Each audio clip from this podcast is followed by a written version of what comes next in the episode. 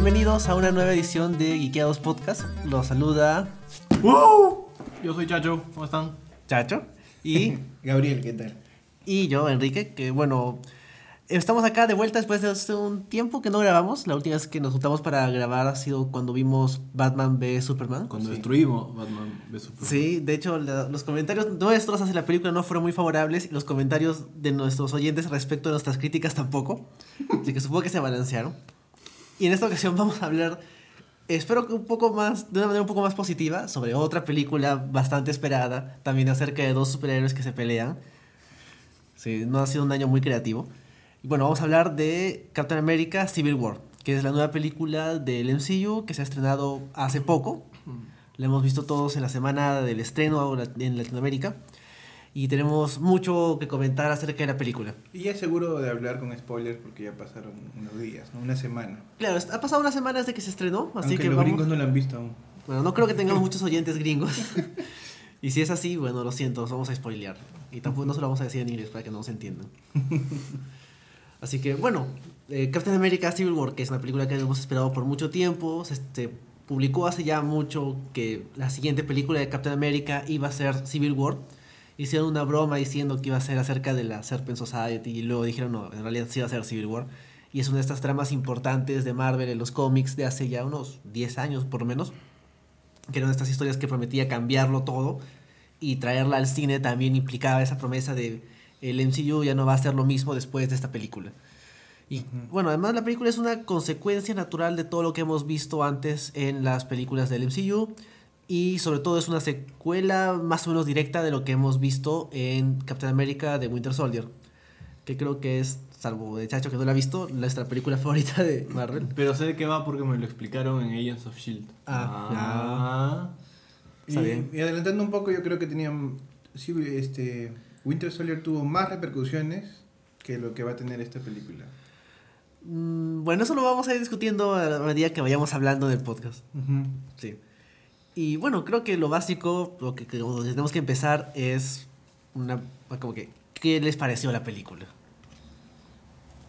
Chacho. O sea, pucha, yo no sé en qué momento me emocioné demasiado con la película, pero mí me pareció una película demasiado bien contada, sobre todo por los giros que te van marcando en su narrativa, ¿no? O sea, tiene un plot twist final que, que ya te cierra el círculo, sabe, sabe jugar con tus emociones, te, te envuelves también en esta lucha por, por el bien y, el- y no, no, no, no puedes decir el mal, sino simplemente por qué es lo correcto, ¿no? cuál es el sentido.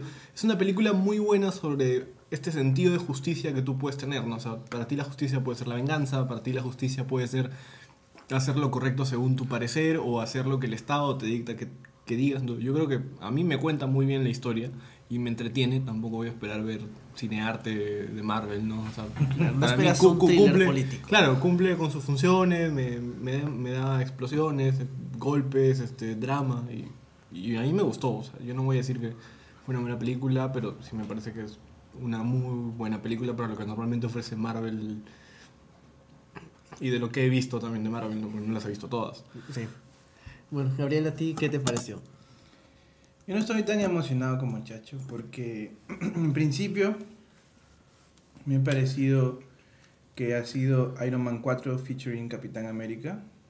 Es una reacción razonable. Eh, y en general ha sido una película un poco densa y sombría, diría yo.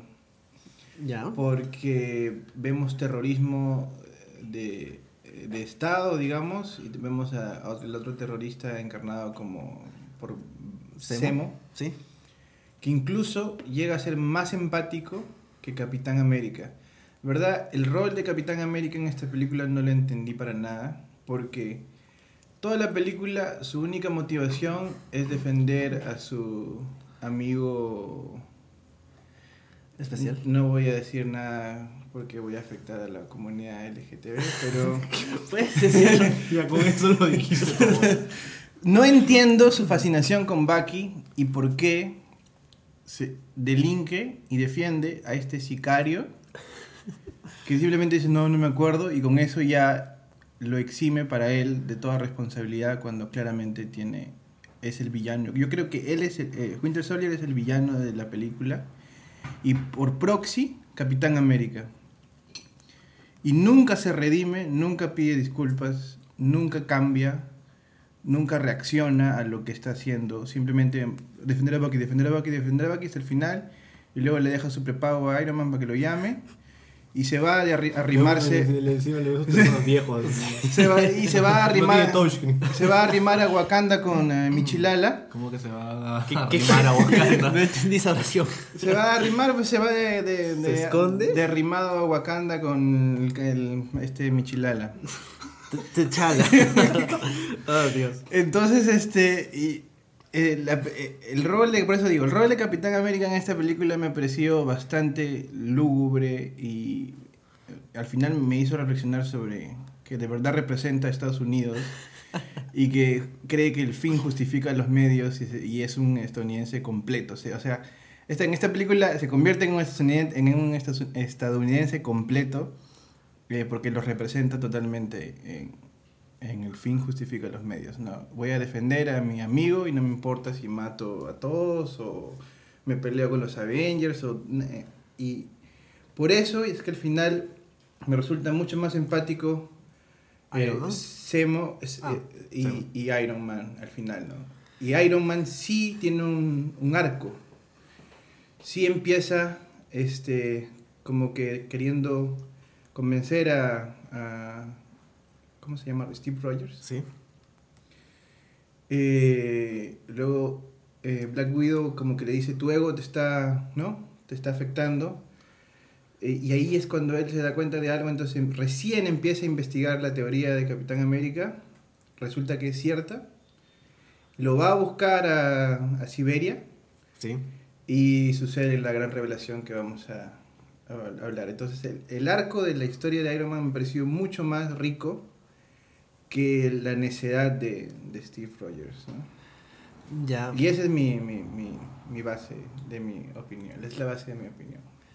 Ya, yo, El- bueno, no soy tan a favor de la película como Chacho, pero tampoco estoy tan en contra. Y de hecho no la siento como la- una película lúgubre, sino que en realidad siento que la película está, como dice Chacho, está bien hecha, está bien hecha la acción, es entretenida.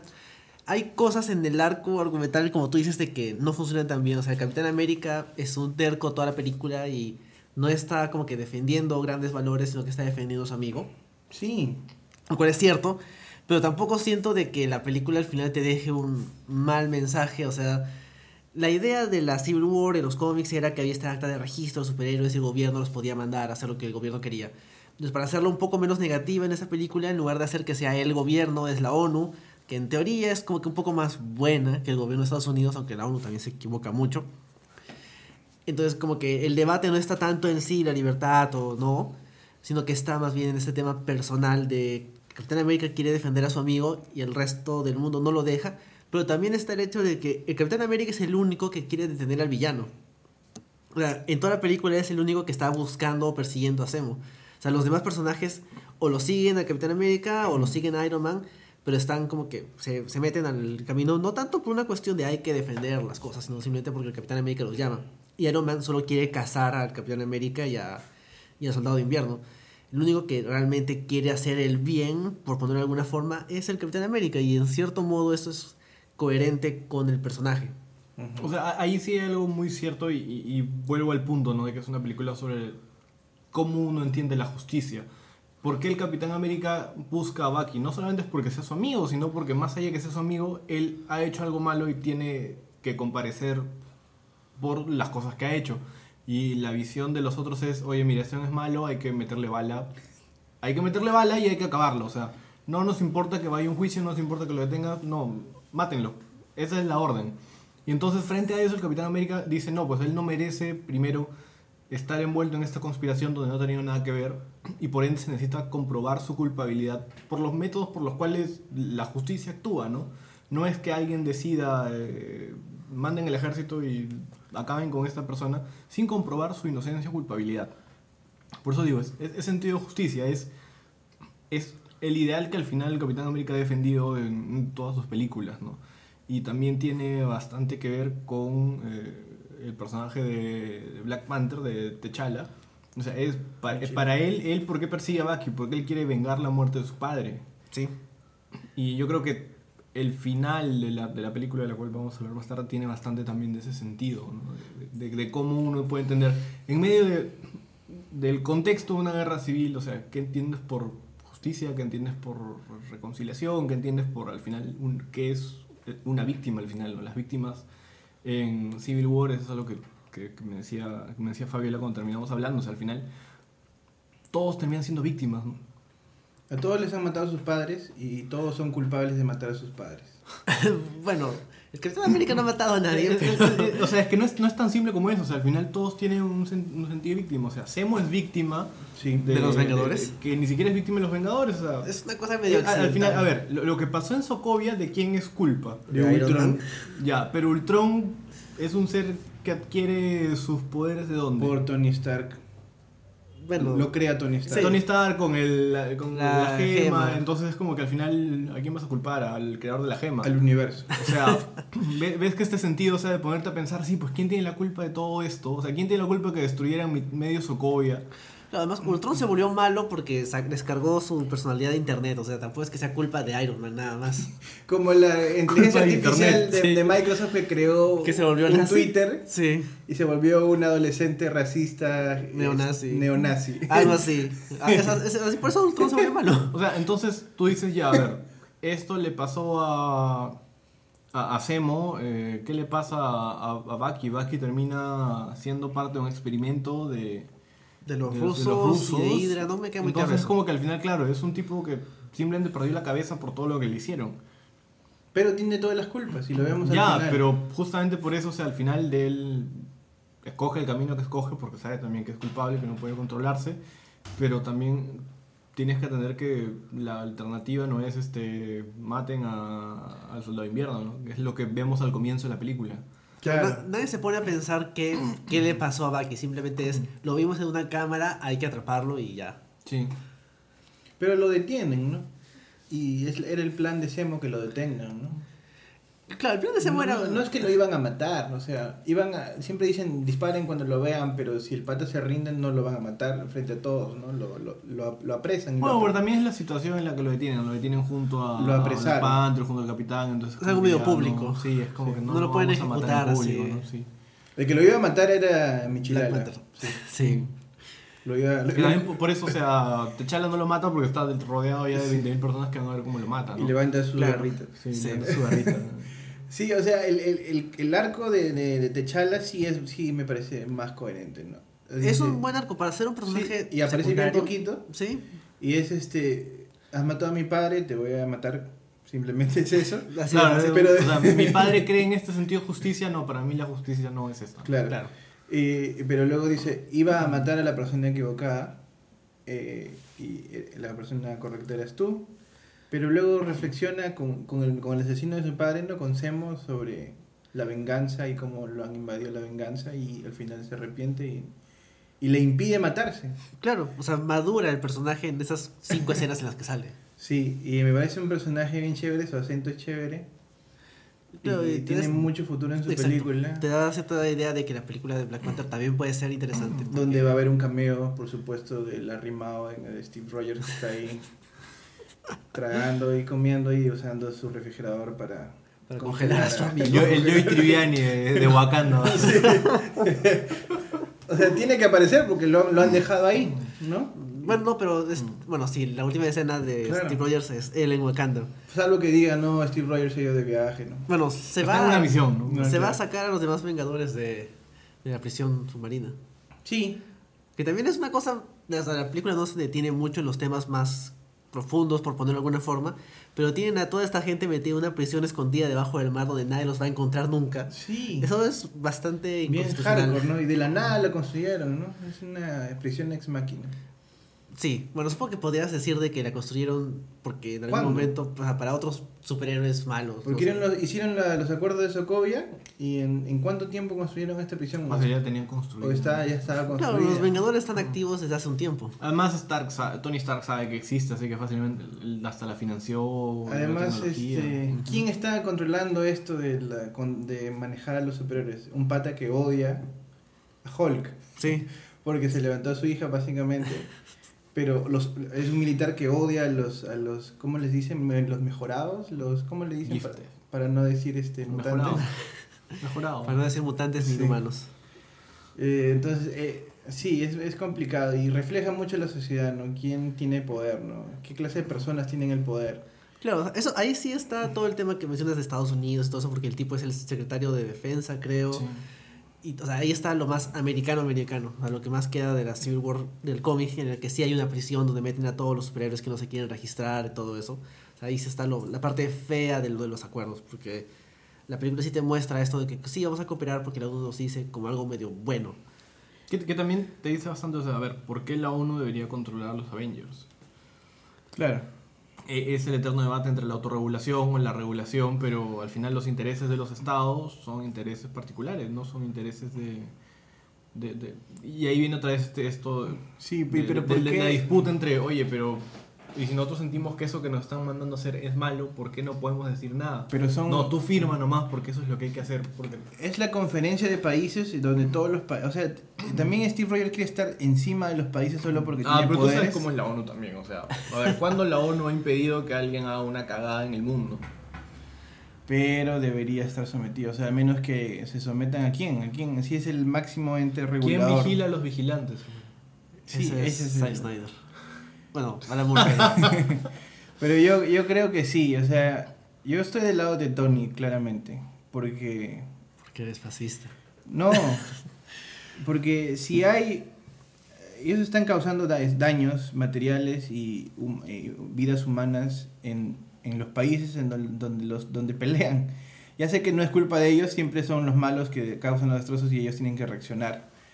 Pero están causando estragos y el- las sociedades les exigen a sus gobiernos que tomen cartas en el asunto y es la ONU la que tiene que responder para controlar a estos patitas que nadie puede controlar. Pero el tema es que también, ¿por qué controlas a los tipos que sí se arriesgan a mostrarse en público para salvar a, a inocentes eh, y no a realmente los que causan el mal, ¿no? O sea, ¿por qué, por qué nadie está buscando regular a, a este tipo, este Crossbones o, o, o no sé, este tipo de villanos? ¿Por qué no hablas de, de acuerdos para controlarlos a ellos? ¿Por qué si quieres controlar a los tipos que, o sea, se la fajan porque saben que es lo único que les queda por hacer? Y vay- vayamos entonces a un poco a la, a la escena que hace reaccionar a Tony, ¿no? La mamá que viene con la foto de su hijo, que había estado en Sokovia, en Peace Corps, y le dice, por tu culpa se murió, ¿no? Y eso es lo que le choca Sí. y lo hace reaccionar. Ya, pero ahí Tony tiene también. O sea, Tony está cargando con demasiadas culpas ya desde, Desde Avengers. de- desde bueno, Iron Man 1. sí. O sea, pero después quiero hacer un recuento. Tú sabes las culpas de Tony Stark. Comienza la sección. viene Iron Man 4, Y Iron Man, bueno, supongo que va a haber Iron Man. Con más culpas años. encima. Sí. Sí. como Ah. las chokes que le dan así de... de- O sea, claro, la escena funciona más o menos porque es como que sí, mira, murió mi hijito y pues Sí. es por tu culpa. Que es um, medio manipulador porque es, no sé. Sí, pero siempre le jalan el bobo a Iron Man así. Sí, Iron Man es, o sea, sorprendentemente es más sensible que el resto. Y además viene afectado por algo que no entendí para nada, que Pepper Potts no está. O sea, no le pudieron pagar a Willis Paltrow Paltrow. para que aparezca. Es un conflicto que lo, que lo afecta mucho y yo no entiendo por qué, la verdad. O sea, se han separado. Es algo muy gratuito. Me pareció bastante Eh, bueno, gratuito. es la consecuencia de Avengers 2, ¿no? Sí, pero hubiéramos, ten- necesitábamos ver a Pepper Potts que, que lo cuadre o, o algo, ¿no? Porque lo siento muy gratuito, lo siento muy falso. Que te esté tan afectado simplemente porque en el teleprompter aparece el nombre de Pepper Potts y Pepper Potts no está y luego tiene que... Pero yo creo que esto es toda esa secuencia, o sea, esa secuencia donde él ve a sus padres y, y habla justo de esta, de esto de borrar memorias que no, que no quieres tener, o sea, a ver, el tipo estuvo muerto por cuántos, 5 segundos en Avengers 1, Sí.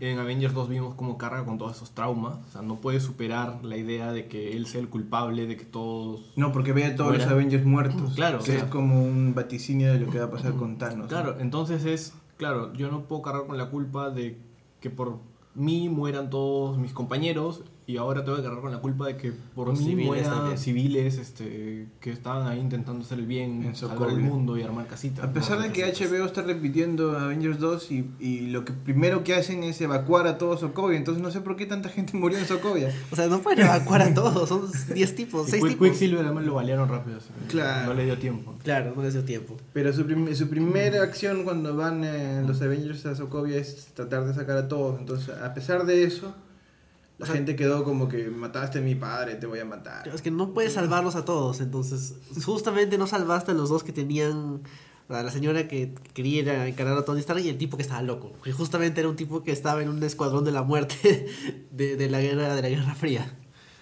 Eh, Pero hablemos un poco sobre la tecnología que usaron de rejuvenecimiento, que me parece que esta, Marvel está sacando cachita porque la usaron en Ant-Man No. Ah, sí, cierto. y Muy la han usado ahora para mostrarnos a Robert Downey Jr. joven y salió, a mí me pareció Perfecto. magistral. Sí, salió, se veía como Robert Downey Jr. espectacular. Yo dije, por un momento me quedé así anonadado de cuán real era, hasta que eh, por el- el misma- la misma trama quieren demostrar que se trata de un holograma y recién lo ves como holograma. Claro, incluso si es que no es Sí. real, se justifica, o sea, si no lo sientes real, se justifica en que, no es, es- en que es un holograma. Me pareció genial y esa tecnología la están aprovechando y como que la muestran y, y se ríen, sacan cachita a los demás, ¿no? Miren, nosotros logramos rejuvenecer, rejuvenecer a la gente. Y no se ve completamente perturbador como cuando Eh, en sí. X-Men 3 sale el profesor X joven. Claro. Se, se parecía No, que se iba a derretir. funciona bien, ya es fotorrealista total, en verdad. Esa es una de las ventajas de que tener tanta plata. Bueno, es Disney. Y va a seguir dando plata porque eran como que 200 millones de dólares en una, en una semana. En el extranjero nada más. Sí, y esto es, esto es claramente esa- es parte de la saga de Avengers, ¿no? Deja de ser Capitán América Sí, película. o sea, y esa el- es mi principal crítica. El nombre de Captain America Civil War es una gran mentira porque la película no es sobre Captain America Sí. y no es sobre Civil War como, que, como lo conocemos. Así pero es. sí es sobre un conflicto entre el grupo de, de superhéroes. Yo Sí. creo que ahí podemos comenzar a hablar ya de los personajes, dejando obviamente las grandes sorpresas para el final. Para... Claro. ¿Ya? Sí. Ay, o sea, esto obviamente comienza con Scarlet Witch en este accidente, bueno, en este eh, hecho en Nigeria, ¿no? Donde mueren, otra vez te, te dicen, sí, mira, mueren civiles, ¿no? Y ella también sigue cargando con esto de, de- de- del miedo a sus poderes y demás. Y yo creo que es algo muy bien trabajado, ¿no? Ella es una de las más poderosas. Sí. Porque se, se mecha con Visión y le gana. Lo incapacita, sí. Y Visión este, es uno de los más poderosos porque tiene una gema en la cabeza. Entonces, este, es una, es una chica joven con muchos problemas, este, ¿no? De, cul- de culpabilidad. En ningún momento menciona que se murió su hermano, ¿no? No lo extraña. ¿eh? ya tiene sus nuevos brothers. Fácil eso. O sea, eso sí es una de las cosas que pudieron haber dejado más. Es como que ella carga con la muerte de su hermano. Bueno, también tuvo una muerte heroica, así que fácil por eso. No carga con la muerte de su hermano, pero sus hermanos todos están haciendo cosas y ella siente nada más la muerte a lo lejos, ¿no? Y él lo hace por defender a, Ah, ok. Hawkeye. Sí, ella es muy buen personaje, o sea, me gustó, apareció muy poco. Me gusta la dinámica con visión. Sí. O sea, puta, esa escena con visión cocinando es como que ya así, cuando te enamoras, cocinas. Bueno, que- porque se enamoran porque están ahí encerrados en esa casa, ¿no? ¿Qué más les Entonces, queda? ¿qué más les queda? Más visión, eh, visión me gustó, podemos hablar de visión. Mm. Es este, es el comic relief de la, de la película. Me gusta que use ropa normal. Sí. De Está tipo sentado. blanco promedio. Y Paul Bettany es perfecto para hacer visión porque su robotez, su, su- es, es- es lo que da risa, ¿no? Su limitada su limitado carisma ayuda al personaje. Es lo que da risa, o sea, ser así todo robot. Me gustó, no se ve tan poderoso, ¿no? Se lo ve... Los usan poco, o sea, como que convenientemente las escenas de pelea se enfocan en los demás personajes, como que para no dejarte claro de que esos dos podrían acabar la pelea en un ratito. Cuando Visión en Avengers 2 fue, wow, la revelación, ¿no? O sea, se entiende el poder de visión cuando se vuela a- ¿A Ultron? no a, ¿Mm? a máquina de guerra. Claro, pero porque no lo que no quería, ¿no? No sabía que le estaba Ah, dando, accidentalmente, sí. Se lo baja, sí. ¿Máquina de guerra quedó paralítico o lo han, lo han. Quedó mejorado? paralítico. Sí, tenía estas cosas de metal. Ah, le ha hecho su, Sí, le ha hecho su, su exo, exo, su eh, esqueleto. Sí. porque su columna quedó... Ajá, sí. Ah, entonces ya no puede caminar. Eso no me quedó claro. Yo pensé que ya lo habían curado con la medicina de Stark. No. Pero, o sea, Visión en ningún momento quería matar a sus demás compañeros, porque él sentía No. realmente que eran sus compañeros. Si no, lo hubiera hecho, o sea. Sí. Sí. Sí, supongo que eso justifica por qué no ganan tan fácilmente. No, y su, su lógica en la que justifica a Capitán América no es correcto lo que, que lo que dice Tony, ¿no? Hemos afectado, o sea, he hecho los cálculos y han habido más muertos cuando ustedes eh, aparecieron que antes que aparecieran, entonces está justificado. Y para él se cerró ahí, su bando se cerró ahí y Es una ya ecuación, es una ecuación, ¿no? no había discusión. ¿no? Claro, eso va dentro del personaje, o sea, es una máquina. Bueno, es un sintesoide, pero igual es. No es un humano que puede tener sentimientos y se impulsa. Y O es sea, impulsivo. a, a ver cómo también surte efecto en... Porque en un momento él tiene esta conversación con, con, con justo con Scarlet Witch sobre el tema de la gema. ¿no? Él dice que él tiene algo aquí que él no llega a comprender. Claro. O sea, justo en- y también en esta escena en la que él se vuela a máquina de guerra, te deja esto de, ok, la gema lo puede estar controlando y él no puede estar controlando su poder, ¿no? Y se siembra un poco la relación que van a formar, este, sentimental que van a formar Bueno, Wanda y, y Visión, ¿no? Un En- poco difícil ahora considerando cómo acaba la película. En Infinity War y en Infinity War 2 estoy seguro que van a empezar así, ¿no? Sí, eventualmente el grupo se va a reconciliar. Pero mientras tanto. Porque van a seguir, lo- los cómics es muy ricos, o sea, como, ellos como pareja para desperdiciarla, ¿no? Sí, sí, es verdad. ¿Qué otro personaje? Bueno, máquina de guerra que es el leal, Sí, a- máquina- leal a Tony Stark. Máquina de Guerra es el Falcon de Steve, o sea, es- es- es- sirven el propósito. Ambos son negros, ambos son... No, no. Están ahí fabricados, hechos como personajes, como piezas que los han puesto ahí. Los dos son militares. Son amigos, tienen una máquina que los hace volar. O sea, ya, los hermanos Rousseau los entrevistaron en Screen Junkies y dicen, "Nosotros nos fijamos mucho en ser infalibles a los honest, a los honest trailers, pero su, su guion da, es, parece una coladera, ¿no? Y eh, haciendo es- esos comparativos es que te das cuenta que todo está... Es un poco facilista, ¿no? Mm, Bueno, sí, War Machine, este, War Machine no tiene Ya. mucha personalidad, pero. Sí, o sea, él hace lo que Tony Stark le dice que haga, Falcon es por lo menos un poco más gracioso. O sea, tiene más este. Claro, tiene lo, más lo- gracia. lo opaca un poco a, a Cheadle, Don sí. Cheadle. Sí, Don Cheadle está, está ok, o sea, está bien ahí, pero. Y bueno, sirve como que me han- le han, lo han herido a mi amigo y sigo más enojado, ¿no? Claro. Sirve, sirve como instrumento para que Iron Man se enoje más. Sí, yo pensaba que se lo iban a matar. Ahí yo pensaba que moría. Sí. Yo quería que Steve Rogers muera. Era la única forma en que se redima. Pero es que no podía morir. O sea, al- si es que lo mataba a Iron Man, ya es como que. ¿Cómo, te, ¿Cómo redimes a Iron Man de matar al Capitán América? No, no creo que Iron Man lo iba a matar, yo creo que él se iba a sacrificar de algún modo, porque el, el villano era Zemo, ¿no? Y Zemo lo podía matar de alguna manera. Pero al final de cuentas, Zemo era un tipo. O sea, O Zemo no tenía Bucky, ninguna. Ba- Bucky también lo podía matar. Bueno, tal vez sí. O sea, Pero creo- necesita, creo que lo han guardado para que se redima con Thanos, ¿no? Claro.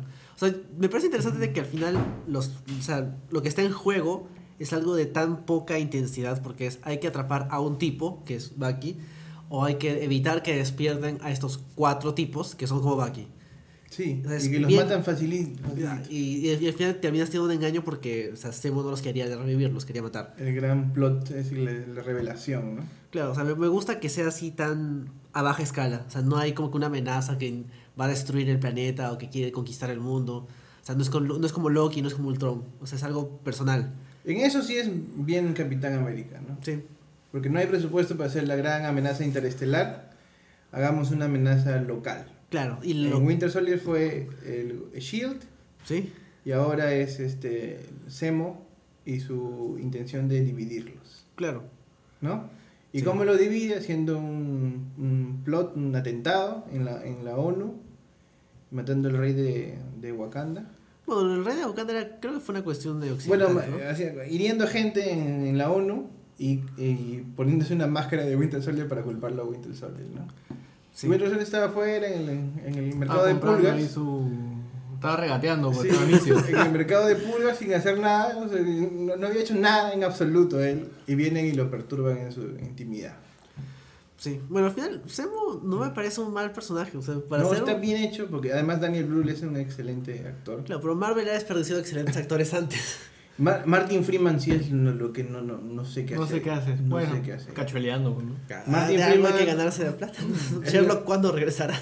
Es lo que decía Jarvis, ¿no? Yo iba, antes cuando hacía solo la voz, Bettany, yo iba, me daba una bolsa de dinero, grababa unas, unas ve- 10 horas y me, re- y me retiraba.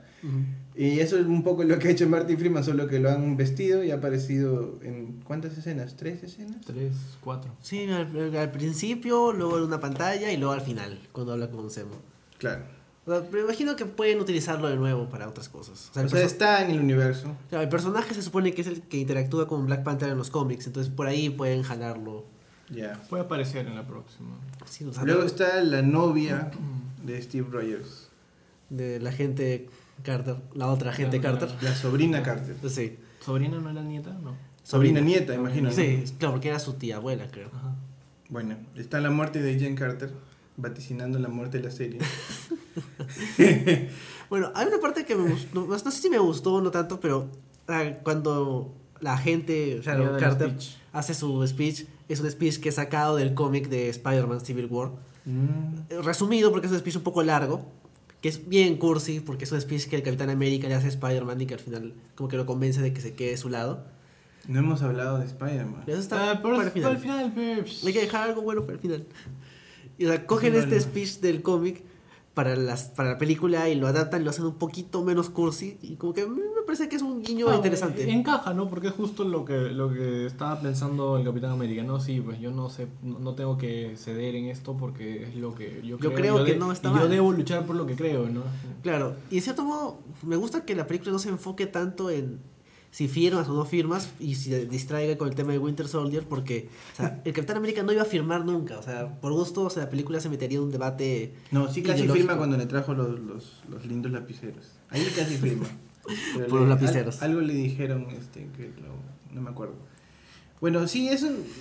Ahí el, el tono de la escena que cuando le dicen, hoy ha muerto, ya no, no quiero discutir nada, me quito al funeral. Sí. Y los deja todos ahí como que, ¿qué pasó? Pero bueno, tiene sentido, porque el Capitán América no tiene a nadie más que a, a la gente Carter. Es un poco parco, ¿no? Es bien serio.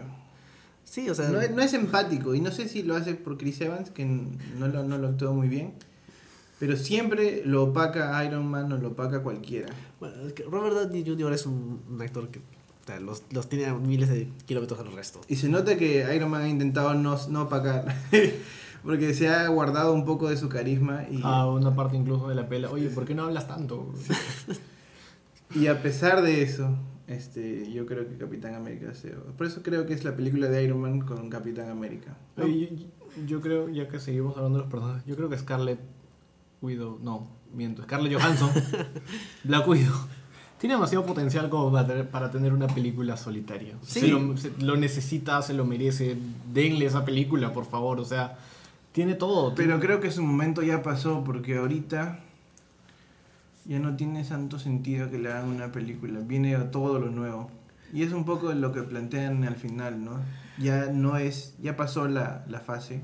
O sea, ya está acabado. ¿Acaba una fase? ¿Empezaba una fase? Empezado Empezado, sí. Viene una nueva, nuevas, nuevas, este, lo- los viejos están peleando, se están yendo a refugiar, ya no importa, no hay Hulk, no hay Thor.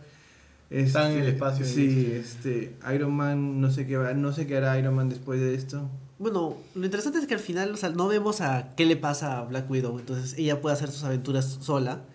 Y como vemos, al final ya no hay Vengadores. O sea, quedan Visión y Iron Man.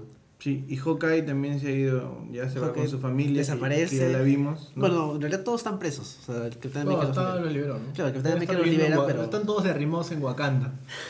Y es, es este, ¿cómo es? Scotland, ¿no? ¿Cómo se llama? Scotland. Scotland. Ajá. Tiene Puta, su- qué gran aparición la de Ant-Man, ¿eh? Sí. Me Lo gustó. máximo. Me gustó bastante. Bueno, porque aparece el gran Iron, ¿cómo se llama? Giant. Man. Giant Man. Sí. A mí me gustó, me gustó Ant-Man, la película. hecho. Y también me gustó este cómo apareció. me gusta cómo hace el personaje. Sí, se mete dentro de Iron Man, ¿no? Para Sí. lograrle. O sea, es- es- Empieza a desconectar. o sea, como que se nota que está como que, que no está no encaja con el resto del grupo entonces como que funciona bien No sé a cuántas compañías de VFX llama Marvel para hacer una película. Porque siempre, siempre en las unitarios tiene su compañía de VFX que se encarga de crear, por ejemplo, eh, Ant-Man o Vision. O, entonces, cuando ocurre una película colectiva, todas estas empresas participan porque se dedican a su, a su héroe. ¿no? Ah, Está bien, hermano, generan trabajo. Es este, Como el meme este de internet, ¿no? Lo que ves como graban en realidad solamente está Scarlett Johansson caminando. oh Dios Entonces podemos pasar a la gran mecha del aeropuerto, ¿no? Spider-Man. Spider-Man. y aparece Spider-Man. Que tiene un gran paréntesis que es como conoce a Tony Stark, ¿no? ¿Tú no- los, ustedes también lo sintieron medio forzado en la película? Forzadísimo. Sí. Sí. A pesar de que me gustó mucho Spider-Man y todo lo demás, pero se sentía que estaba metido. sí. O sea, yo pensaba que iban a hacer una mejor conexión de por qué Iron Man buscaba a Spider-Man, porque creo que cuando la señora esta le dice se murió mi hijito, resaltaba que su hijo era muy inteligente y todo esto. Y pensaba que tal vez Iron Man iba a decir, ah, voy a buscar a este chiquito que es muy inteligente y que encima tiene superpoderes para ser su mentor. Pero no, no dicen nada, o sea, como que simplemente como que, ah, hay un chiquito que, has- que tiene poderes. Sí. No, este- pero o sea, te deja claro que Iron Man ha estado monitoreando. Claro, eso sí. Que estaba buscando Sí, haciendo su scouting ahí. ¿Y qué le deja al final de los, de los post-créditos? Su, su, app, Su aplicación. Su app de Spider-Man. Su app de Spider-Man. Spider-Man. Sí. De hecho, su app de Spider-Man. Sí, bueno. Ya está confirmado que va a aparecer en la película Solitario de Spider-Man. Y al final, o sea, terminan en buenos términos. Yo pensaba que Spider-Man se iba a pasar al lado de Capitán América o algo así, pero no, o sea, terminan bien. Como que... O sea, hay una simpatía de Spider-Man por el Capitán América. ¿no? Sí, se siente Claro. que Spider-Man ha estado peleando porque le han dicho. y además está practicando. Sí. Y básicamente está emocionado de conocer a todos y no sabía por qué estaban peleando. No sabía en realidad por qué estaban Él no peleando. tenía idea, es un niño. Él estaba peleando porque Iron Man le había dado el traje Sí. y como que le estaba devolviendo el favor y estaba, en- en- en- Y, y además porque si no peleaba lo que usaba con la tía May. estaba interesado en impresionar a Iron Man, ¿no? Sí. ¿Qué- pero qué gran aparición, o sea. Ya, se siente forzado, pero es como que. A ver, ya. Eh, Man dice, ah, pucha, ¿a quién llamo? Bueno, este, buscaré a este chivolo de que sé que en algún momento me iba a servir, ¿no? o sea, por, por otra cosa no lo estoy monitoreando. Y es un, se me echa bien, tiene poderes, ¿no? Además es... Tiene- no, es que es demasiado alucinante. Oye, qué chévere, mira, tienes un pedazo de metal, ¿no? O sea, Tiene es gracioso, o sea, Puede sostener el avión. Es una, sí, es un, un bicho, una mosca que nunca se muere, es flexible, lo puedes... y no se calla y habla, que, que es la esencia de Spider-Man. Spider-Man tiene que hablar Oye. Toda la mecha habla, habla, habla. Sí. No, o sea, para mí, a mí me compró ese Spider-Man cuando estaban mechando con el Ant-Man gigante y le dice, bueno, ¿han visto esta película antigua, El Imperio Contraataca? Hay que hacer eso. No, ahí fue como que, Dios mío. Sí, y bueno, Disney es dueño de todo, así que lo pueden usar, ¿no? Claro, y Marvel ha dicho que tiene control creativo en la película de Spider-Man, así que van a hacer lo que quieran. Puede aparecer Han Solo en la película de Spider-Man. Sí, por, puede fin, aparecer. por fin se... Por fin Sony se agachó Sí. la cabeza, ¿no? ¿Ya crees que? O sea, al final, bueno, no, no, no hemos visto la película de Spider-Man, pero por lo menos el tipo, este, Tom Holland, lo hace bien. O sea, Le ha salido muy bien. o Es que tiene, la cara de niño medio viejo y es... Marvel ha, con- ha controlado y ha recuperado a Spider-Man por completo y lo está manejando a su antojo, ¿no? Lo está haciendo... Sí, si yo fuera Andrew Garfield, me echaría a mi cama a llorar. No, Andrew Garfield ya pasó, ya, Sí. otra cosa, ya. ¿Qué más? Bueno, ya hemos hablado de Black Panther, ya hemos hablado de... De todos, ¿no? Sí, todos. Sí, pues básicamente todo. Sí. Igual a mí no me gustó tanto la película. Pues la mecha fue bueno y no... Vamos vamos a hablar de la mecha, que es la, la secuencia importante de la película. Ah, al final, al final, sí. Y luego concluimos con qué, qué esperamos del MCU. Sí, bueno, claro, hay dos mechas Oye, hemos importantes. hablado poco, hemos hablado solo 38 minutos. Pero sí estamos hablando últimamente. Creo que en Batman vs Superman hablamos más, pero creo que hicimos media hora de Man of Steel, así que... Sí, no fue justo, no fue justo. Sabíamos que le íbamos a dar con palo a la película Pero comenzamos dándole con palo. a la anterior. sea, creo que o sea, la ventaja que tiene Batman vs Superman, por ponerlo de alguna forma, es de que es tan mala, tan frustrante, que hay mucho de qué quejarse. En cambio, esta película, a ti te gusta, a mí me gusta también, pero un poquito menos, y a Gabriel no, pero es como que está bien hecha, o sea, está bien, o sea, está ahí. Sí, no digo que está mal hecha. Digo que en el estándar. Y bueno, no quiero concluir, pero es una de las conclusiones a las que he llegado. Es que no me está gustando que sean películas que no se puedan sostener por sí mismas. O sea, ya. Por eso creo que voy a disfrutar más el unitario de Doctor Strange. Y por eso es que me parece mucho mejor película el Iron Man 1, por ejemplo. Eh, son películas que se sostienen, o sea, que solitas se sostienen bien. En cambio, estas películas de Avengers, porque la siento esta como de la saga de Avengers, es una película que tienes que saber el previously on Avengers No, pero yo creo que igual, te luego- lo, yo creo que igual te lo presentan, ¿ah? y O sea, luego esperar lo que va a pasar. Pero sola, o sea, es una película puente. sola no se sostiene. Yo, Yo creo que sí puedes entenderla solo. Sí, además de que yo, bueno, por, por mi parte yo no la siento tan puente. Avengers 2 sí la sentía más puente. O Pero como- siguen haciendo puente. Yo siento, ¿y cuándo va a llegar la resolución? ¿Cuándo es que va? Cuando venga Thanos, pues. Exacto. Pero la película tiene un arco que acaba, o sea, empiezan bien, hay consecuencias de lo que han hecho como superhéroes, se pelean y al final se terminan peleados. O sea, tiene una historia que termina. O sea, justamente te abre la tercera fase de Marvel con, ok, mira, no hay nadie que te defienda porque estos brothers o lo van a hacer en secreto y los van a perseguir. Ya están cada, o este todo- no cada tiene- uno claro, por su cada uno lado. está por su lado, ya. Sí. Claro. O sea, te cambian lo juntas, quo, pues, Si necesitas ayuda, a ver, pues. y hay ¿cómo lo Avengers que se jubilaron, ¿no? Como Hawkeye. o Sí, War no Machine. tiene poderes. Este, War Machine se jubiló porque ya está Lo abuelito. jubilaron. Lo Lo jubilaron. Este, eh, Scarlett Johansson, ¿cómo se llama? Su? Black Widow. Widow. Black Widow. También ya no sabemos qué va a hacer, si va a aparecer o no. Ah, ya sí va a aparecer. O sea, es la única, el, el único personaje femenino que tienen. Sí, bueno, y, no, Y Scarlet Witch, pero ella no Scarlet es tan... ya. Bueno, supongo que debe ser más barato pagarle a, a Elizabeth Olsen que pagarle a Scarlett Johansson. Y ya, entonces no sabemos qué va a pasar. Y, y eso es como que yo no salí gratamente satisfecho, como he salido de otras películas. Incluso las películas que son solas, como Ant-Man, por ejemplo. Y espero que Doctor Strange también haga lo mismo.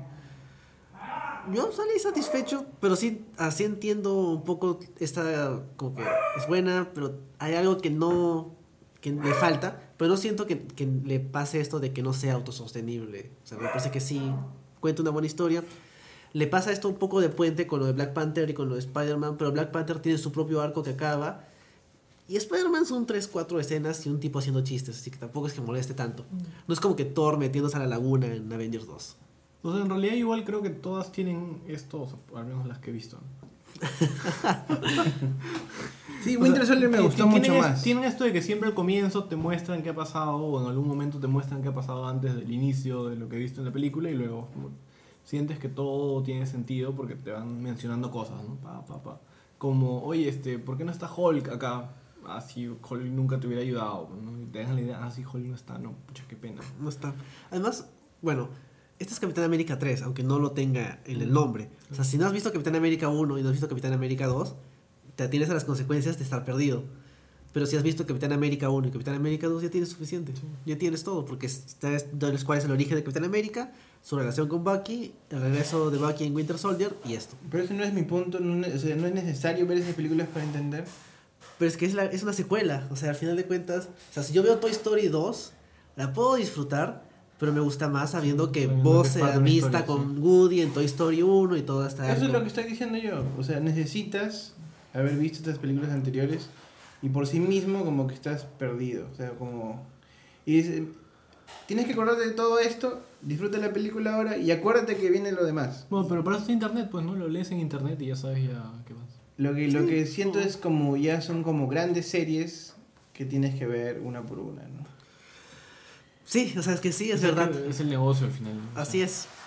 Claro, hay cosas que no tienes que ver para entender esto. Pero eso no es un poco ya la marketización de este, del, cine. del cine y de que ya es como Transformers que, que hagamos grandes me- peleas cada película y no pasa nada y las, mira la siguiente.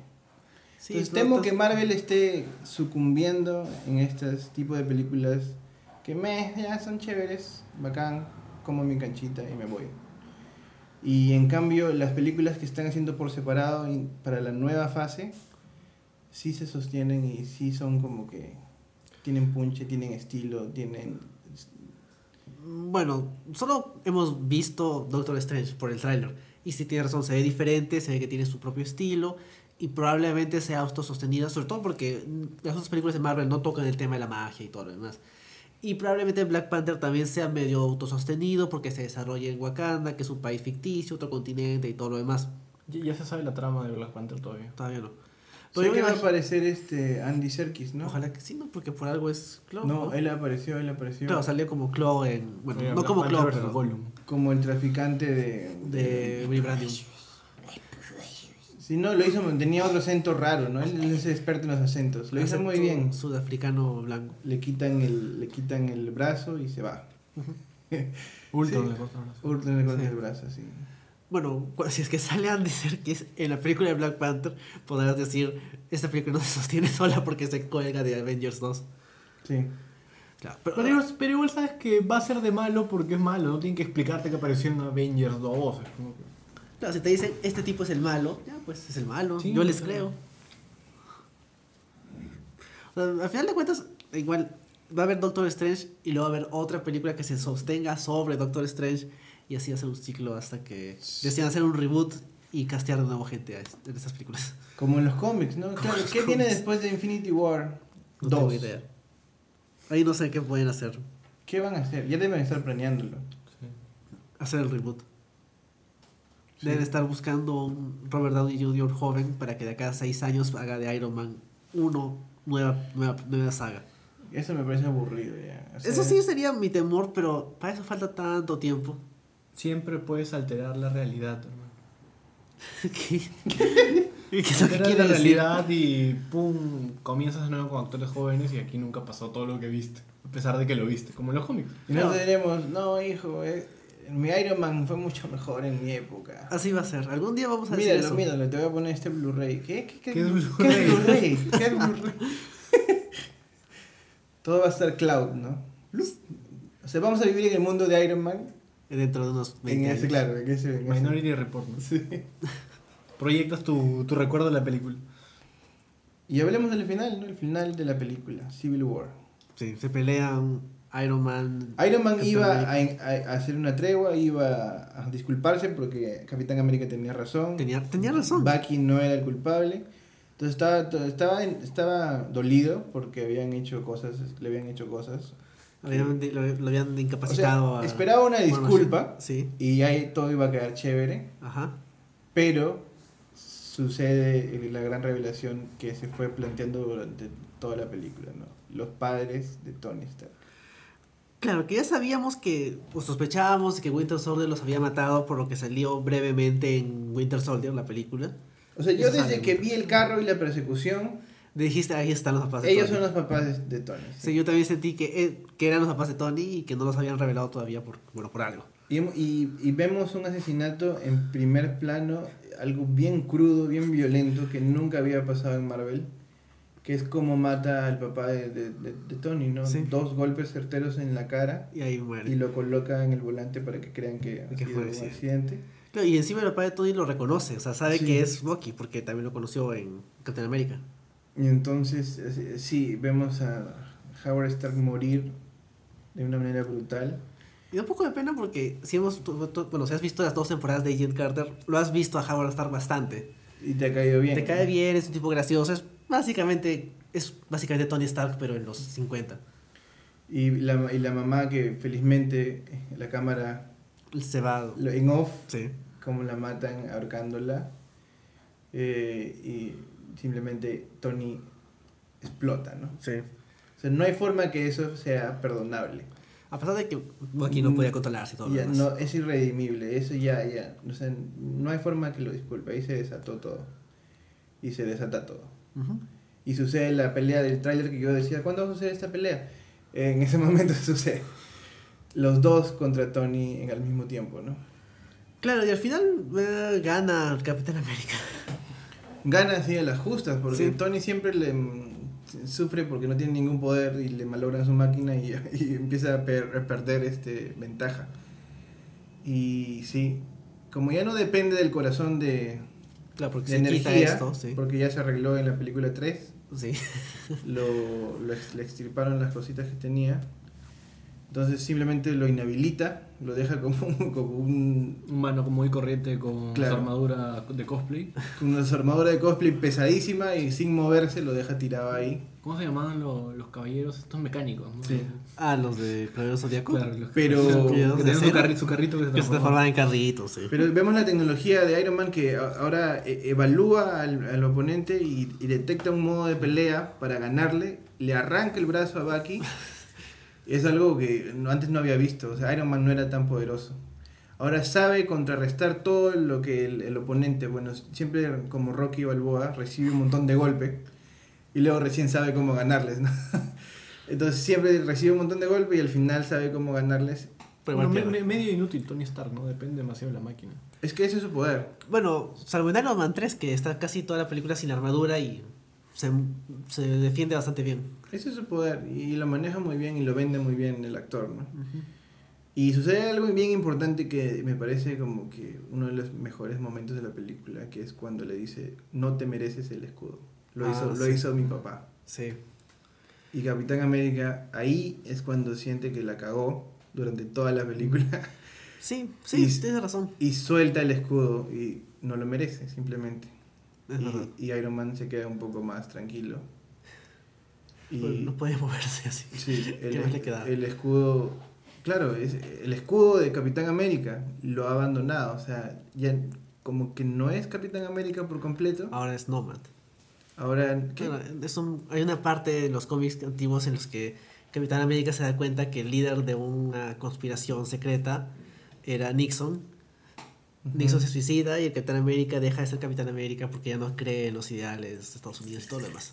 O sea, todos esperábamos que suceda la línea de lo que los cómics hacen con Civil War, ¿no? Muere Capitán América y surge un nuevo Capitán América, ¿no? Que era Bucky. Creíamos que iba a ser Bucky, pero nada de eso sucede en la película. Se plantea otra cosa totalmente Bueno, distinta. Y no hemos hablado tanto del cómic, pero ahí sí me gusta más cómo trata la película. No tanto la temática de la, del registro y todo lo demás que es secundario, sino la relación Capitán América-Iron Man. Porque en el cómic Iron Man es un fascista, o sea, es, Mm. es malo. O sea, Y acá no. o Es sea, malo, él justamente comercia con las armas y por eso fomenta el registro y todo. O sea, también manda Ah. villanos a perseguir superhéroes, o sea, es malo. Es que no podían hacerlo, porque en esta película, digo, en la saga del MCU, Tony Stark justamente en la primera se pelea con, Obadiah Stane. con Obadiah porque no quiere vender a gente que no merece, o sea, a terroristas y a gente que hace el mal con sus armas. Entonces, todo eso no podían ahora No podía lle- retroceder. retrocederlo y llevar al Tony de los cómics que, que sí es fascista, como tú dices, ¿no? Claro, además, la pelea entre Tony y Capitán América en los cómics se detiene porque un montón de bomberos, paramédicos, policías se le suben al Capitán América como que para decirle, oye, mira lo que están haciendo con su pelea. Y Capitán América se rinde. Pero eso es o sea, como que medio facilista, medio... o sea, te pongo a los civiles, pobrecitos. En cambio, aquí es más una cuestión, como tú dices, de que Iron Man le deja entender de que, de que se ha portado mal. Claro, o sea, ha dejado su esencia de Capitán América. Claro, le está pegando a su amigo, para defender a su amigo, pero igual. Y ahí acaba. Entonces me parece que es una... No, y le ocultó la muerte de sus padres. Le pregunta, ¿tú sabías de esto? Sí, Y él dice, sí, pensé que te estaba cuidando al no decirte, ¿no? En realidad está apoyando a mí porque... Sí, y ese es su error. Y ese es su error y eso es lo que lo manda a la depresión y a arrimarse. Bueno, al final... En el segundo piso su, de- su amistad por Bucky pesó más, ¿no? Que, Sí. Que, la, que la amistad con Tony, just- que, que nunca fue una amistad completa, creo. No, ¿no? pues siempre, fue un roce de, de, de personalidades. de- Justo, justo ahora vine viendo una, una entrevista a Chris Evans y- sobre la película. se pelean Corti- por las donas. ¿no? cortita, cortita en Marvel y dice este sí, yo justifico a Capitán América como que siempre quiere encontrar una casa, no tiene una casa, porque es un pata que lo congelaron un montón de años, entonces perdió su hogar, perdió a sus amigos, entonces lo único que le queda de esa época es su amigo Bucky, ¿no? claro. Entonces se refugia en él, lo ayuda, ¿no? Y por eso es que eh, comete tantos errores en esta película. ¿no? Que es algo de lo que dice cuando también fallece Peggy La gente Carter, Carter, ¿no? sí. Él dice, no, sí, o sea, yo cuando me desperté creí que ya no quedaba nadie y ella era una de las únicas personas que, que quedaban, ¿no? O sea, sí, siempre sus amigos, los Avengers eran sus amigos porque Nick Fury los juntó. Él no los conocía. Se, se murió Colson y se unieron por, para, por una causa, ¿no? Pero sus su amigo real, con el que creció, Es, Bucky, es, es Bucky. su amigo ¿no? de la infancia. Entonces O sea, siempre la balanza va a preferir a él. Claro, en el cómic Bucky es su amigo del ejército, pero en la serie, a lo mejor en el MCU es su amigo desde pequeños, entonces se entiende esta, esta o sea, sacrificarlo todo por ese tipo. Y la caga. Y eso es lo que al final él, él entiende, que la ha cagado y tiene que irse al exilio. ¿no? Claro, pero también o sea, pero él también sabe que al final de cuentas ellos, o sea, él y los que están presos son los Vengadores y por eso le deja el celular a, a Tony, porque sabe que en algún momento lo van a necesitar. Claro, este eh, hace que los Vengadores se conviertan en una service, ¿no? Estamos por si acaso en este teléfono, llámanos. Sí. ¿verdad? Sí. Se convierte en mercenarios, ¿no? Del bien. Sí, sí, pues. bueno, me da curiosidad cómo los presentan a los Vengadores. Ya podemos ir cerrando y hablando de qué, los, qué es lo que viene en el futuro. Sea, sabemos de que las siguientes películas no tratan sobre estos personajes. Salvo Thor 3, que bueno, yo espero, sí. Thor 3, Thor 3 no trata sobre estos personajes. Claro, pero- trata pero- sobre Thor. Claro, o sea, no trata sobre esos personajes, pero Sobre digamos Thor y que sobre Hulk. es, no es sobre el estos. último rezago No, de, estos los de los personajes tradicionales. Ah, ya. O sea, porque a partir de ahora es Black Panther, es Doctor Strange, Spider-Man. Infinity War, podemos hablar de Infinity War, ¿no? Y lo que esperamos como gran resolución. Ya, pero o sea, primero, ¿qué, qué puede, qué puede hacer que conecte Doctor Strange con, con todo el universo de, de Infinity Wars? O sea, que, Pues está acuérdate que falta una gema, ¿no? Una- hay una gema que no ha aparecido. Tienes razón. La gema está en el, el ojo de Agamotto, ¿no? La otra gema. Y eso es lo que puede hacer. Es claro. Sí, Bueno, no sabemos cómo los nuevos, que no hemos visto en ninguna película de ellos, van a unirse a, a Infinity War, pero sí sabemos cómo los viejos tienen que evolucionar en Civil War, ¿no? Podemos intuirlo. ¿Qué va a pasar con, con Capitán América? ¿Qué va a pasar con Tony? ¿Qué va a pasar con los Guardianes de la Galaxia? Bueno, ellos están por su lado. Pero tiene, o sea, los rusos han dicho que ya van a usar a todos. No Sí. van a usar a todos los que habían pensado que eran como un 60. 60, van- pero van a usar a todos. Y van a tener apariciones de los de la televisión, Ojalá. un poquito. Ojalá. Los de Netflix y los de la televisión. Sí, bueno, Marvel un poco como que desperdicia todos sus personajes de la, de la tele y solo se enfoca en las películas. No, pero Infinity War 1 o la 2 tendría que unir a todos. Yo creo que sí van a... Ya no les creo nada a Hollywood después de que Jon Snow ha revivido. Pero eso está Sí, completamente eso demasiado cantado. predecible. Sí. Lo han... O sea, sí- El, el verdadero spoiler es qué va a hacer cuando reviva y mate a alguien. No, ahora ya también todo lo demás es predecible, ¿no? Va a caminar calato frente a todos. Van a decir es el dios. Va a tocarle sus heridas. es, meter el este, dedo en la llaga. ya. la bruja Sí. roja es su, su, su, su escudera. Meli bonita. Su Davos es su escudero. Ra- Ramsey vuelto a morir. Pero bueno, ese no es el tema. sí, estamos hablando de otra cosa. Todos mueren, pero en Avengers no muere nadie. Bueno, sí, no muere nadie. Pero, Eso, y eso es lo que quiero discutir. O sea, ¿por qué no murió Capitán América? Porque, o sea, yo no- siento que sea necesario que muera Capitán América. Primero porque en el cómic de, Capitán, de Civil War no muere Capitán América. Muere como consecuencia de un plan complicado del, clan- del cráneo rojo. El Crossbones lo mata. Ya, Crossbones lo mata y la gente Carter le dispara, pero es como que un plan del cráneo rojo para meterse y pues, postular como un candidato de tercera línea en, en las elecciones americanas. Es una cosa medio enredada. Bueno, Puta esa hueva. Cráneo Rojo ya no está en el MCU, ¿no? No Además, lo- hasta que está muerto. Bueno, todos pueden revivir. ¿no? Pero los malos han, estado, han seguido muertos. Bueno, entonces por contrato, y como abogado lo sabes, en, en Infinity War alguien va a morir. En la 1 o en la 2, de los viejos, alguien va a morir. Yo asumo que va a morir Visión porque alguien, Thanos le va a quitar su piedrita y No, Visión se va a Visión deshacer. no, Visión no va a morir. Visión va a quedar como Visión sin piedrita, ¿no? Pero la piedrita es lo que le da su Vida. Vida, claro, sí, pues. Porque cuando le pusieron la piedrita, fue que. Ya, pero eso es una de las fáciles. Sabemos que le van a quitar. la- la- es como Harry Potter que le quitan este, el Horcrux, ¿no? Bueno, sí. Está, bueno, está bien, es una referencia aquí. O sea, si no, si no la... Claro, es tan intrínseca a Visión que si la quitan, muere. ¿no? Sí. Pero aparte, ¿quién más va a morir de los antiguos Vengadores, de los que salieron en Vengadores 1 en la vueltita de la cámara? Mm, ¿Hawkeye? Porque no, Hawkeye es inmortal, hermano. Ya, si no yo murió creo que acá, no alguien, muere nunca. alguien de los... Yo creo que puede morir Tony. Tony, claro. Yo creo que alguien de los que cuestan muy caro van a morir. Sí, es, si es que alguien va a morir, tendría que ser Iron Man porque es el, es el protagonista del MCU. O sea, es el que Ujú. tiene tres películas más: Vengadores 1, Vengadores 2 y Capitán América. Sobre Vamos. todo porque es el que carga con más cosas. ¿no? Sí. Yo creo que emocionalmente es el más destruido. Es más complejo. Puede morir o puede irse con los, Guardianes de la Galaxia y ahí adiós, no, nunca más aparecer. Ah, ya. Se va así de Se va a ir a buscar mujeres alienígenas. Es lo que hacen los cómics, ¿no? En una En de algún sus momento etapas. se fue con los Guardianes de la Galaxia, pero. No sé. No sabemos, está- no, no sabemos qué va a pasar con el MCU, la verdad. O sea, la película te cambia un poco el status quo, porque ya no hay Vengadores. Y como Ya no hay Shield, ya ya- no hay Vengadores. Bueno, Shield está ahí porque, bueno, existe. Es, bueno, la trama de ellos, no Shield es otra cosa. Que la comentaremos después en el stream a todo el cable. Claro, Agents of Shield. Sí. Donde aparece el escudo este que tiene Colson en su brazo. Tiene un escudo. Eh, Que creen que es lo que va a usar Capitán Sí. América ahora. Se lo mando así de regalo, secretos, amigos secretos.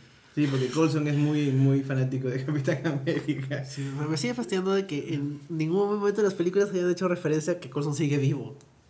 Porque no lo saben, deberían saberlo, ¿no? Claro, o sea. o sea, Sí, María Gil aparece Sí. en, en Avengers o 2. sea, podría decir, oigan, por si acaso. No, pero Colson le dijo que no. Es verdad, Coulson les dijo que no, pero. Ay, pero eso es un truco. Es como que es como es, es ese esfuerzo innecesario de mantener a las películas separadas de la serie. A pesar de que hay el capítulo de la subsiguiente semana de Agents of Shield va a tratar sobre el tema del registro, eso. Porque como hay bastantes personajes inhumanos, tienen poderes, entonces estarían bajo las... Ya, pero por eso digo, las repercusiones de Winter Soldier fueron mucho más grandes que las repercusiones de este Civil War. Cuando es un Civil War. Bueno, es que todavía no sabes qué va a pasar. O sea, ponte que quieran cazar a, A Doctor Strange. O que el gobierno americano Sí, se lo- mete a Wakanda lo para recuperar a. Winter Soldier, no sé. lo, van a, lo van a casar con alguien. Sí, con Martin Freeman. Y todas las fans se van a emocionar. y- Ah, sí, van a morir. Sí, Martin Freeman puede aparecer con Doctor Strange, sería demasiado strange que aparezcan los dos juntos. Por tercera vez. Sí, digan que te, te conozco de algún lado. ¿No Te conozco chatito? de otra vida. Sí, sí. Cuando tú eras un dragón gigante y tú eras un enanito. Bueno, un hobbit. No, no, no, no, eso no. No hemos investigado juntos. ¿no? Pero bueno, ¿cómo podemos concluir esto? Le damos un. Nuestro, ¿Una nota? Una ¿Le, nota. ¿Le dimos nota a Batman v Superman? Sí, le dimos, le dimos. ¿La jalamos? Creo que la jalamos. Le metimos 5. Creo que le pusimos 13 y, o- y 15, ¿no? No, no hay forma. Creo que sí, creo que sí. no Ah, fue mal. le pusimos 11 por Batman, creo. Ah, sí. 11 por Batman y 1% por lo demás. O sea, 10 por Batman y 1%. Sí. Ahora le ponemos, no sé. Yo le pongo un 15. No, un 17.5. Yo también le pongo a 17. La película no me emociona, entusiasma tanto como, no sé, Winter Soldier o Guardianes de la Galaxia. Pero para hacer una película sobre Civil War con 10 héroes y que se supone que... Se sostiene. Se Eso- sostiene. Eso, Sí, sí. es que no, en ningún momento se perdió ni te metió a nadie así por las puras. O sea, supo manejar, tener a 10. en tipos. ningún momento- El bolocho, el bolocho. El bolocho de Capitán América. Que pareció tan random. O sea, en, en ningún momento sientes que la película está contándote algo muy estúpido, como que, ah, mi mamá se llama Marta, tu mamá se llama Marta, seamos amigos. O sea, no hay ningún momento en que No sea- hay ningún eh, episodio tan estúpido como ese. Claro, Claro, o sea, creo que la mayor virtud de la película es de que no es estúpida. O sea, puede tener problemas en el guion, puede ser así más en algunas cosas, pero Sí. no es tonta, creo. Y creo que los Rousseau también, pero los Rousseau también como que le han bajado un poco a su capacidad, han dicho, no nos matemos tanto con esta película, sino nos concentramos en las dos grandes películas que vienen. Me parece que es un, poco pasado. Tal vez sí. con Winter Soldier se vendieron como que contrátame. Sí. En esta han dicho, ya me han contratado, me voy a bajar un poco y me voy a concentrar en estas dos películas que es un reto Que enorme. los rusos van a hacer Infinity War. Sí. Los dos. Sí, las dos películas, los dos. Ya, entonces, por lo menos vamos a estar un poco más tranquilos de que no va a ser un bodrio. Claro, porque sabemos, estos tipos han hecho dos buenas películas. O sea, no van a Sí, fallar. de la nada, porque vi su Wikipedia no han hecho nada antes. Han dirigido una película esta de que Owen Wilson se va a vivir con este. Ah, Matt Dillon y no me acuerdo cómo se llama esta otra actriz. Y bueno, han dirigido varios, varios capítulos de Community. Le dieron un cameo al decano de Community, a Jim Rush. Claro. ¿Dónde? ah? El que hace del. Un profesor que se le acerca a Iron Man después de su discurso. Ah, sí. Un pelado. Ah, ya, ya, ya, ya, ya, claro. Ah, ah. Es el segundo actor de Community que sale. La en Winter Soldier salió este. Eh, Abed. Claro. Bueno, Danny Pudi, pero Abed. No va a hacer nada más. Qué divertido. No, Sí. sí. hay que. No, esta prueba hay bastante, hermano. Entonces, este, con la nota que le hemos dado al MCU se mantiene en, Sí, hay en una una- trayectoria hacia arriba en calidad. nada es tan malo como las de Toro. Bueno, Bueno. Thor Ragnarok se quieren redimir. En un año estaremos comentando Thor Ragnarok. Pero en noviembre comentaremos Doctor Strange, que a mí me da más curiosidad. Sí, la verdad sí. Si es que los arañas no vienen a destruir Lima. No creo que seamos un blanco importante. No, no tenemos este, ningún- Edificios gigantes. ni siquiera Spider-Man puede venir. Bueno, eso ha sido todo por esta edición de Geekeados Podcast. Muchas gracias por escucharnos. Como siempre pueden encontrar el podcast en el SoundCloud de Geekeados, en la página de Facebook de Geekeados, eventualmente en la página de En Geekeados, el Twitter dedicado. en el Twitter de Geekeados también. La página de Jazz vuelve, a anunciarlo ya. Sí, va a volver. Creo que eso no lo anunciamos en Batman v Super- v Superman, ¿no? No, podemos Ah, anunciarlo ya ya. No sabemos cuándo, pero vuelve. Vuelve, vuelve este mes. Ah, ya, genial. O sea, O publica sea, en mayo. junio. no, vuelve este mes. Si Alan volvió, bro. Vuelve en mayo, en mayo. Vuelve antes de las elecciones. Ah, ya, genial. Está bien. Bueno, eso ha sido todo por hoy. Gracias por escucharnos. Gracias, Chacho. Eh, Gracias, Gabriel. Gracias a ustedes. Gracias a todos. Bueno, eso es todo. Chao.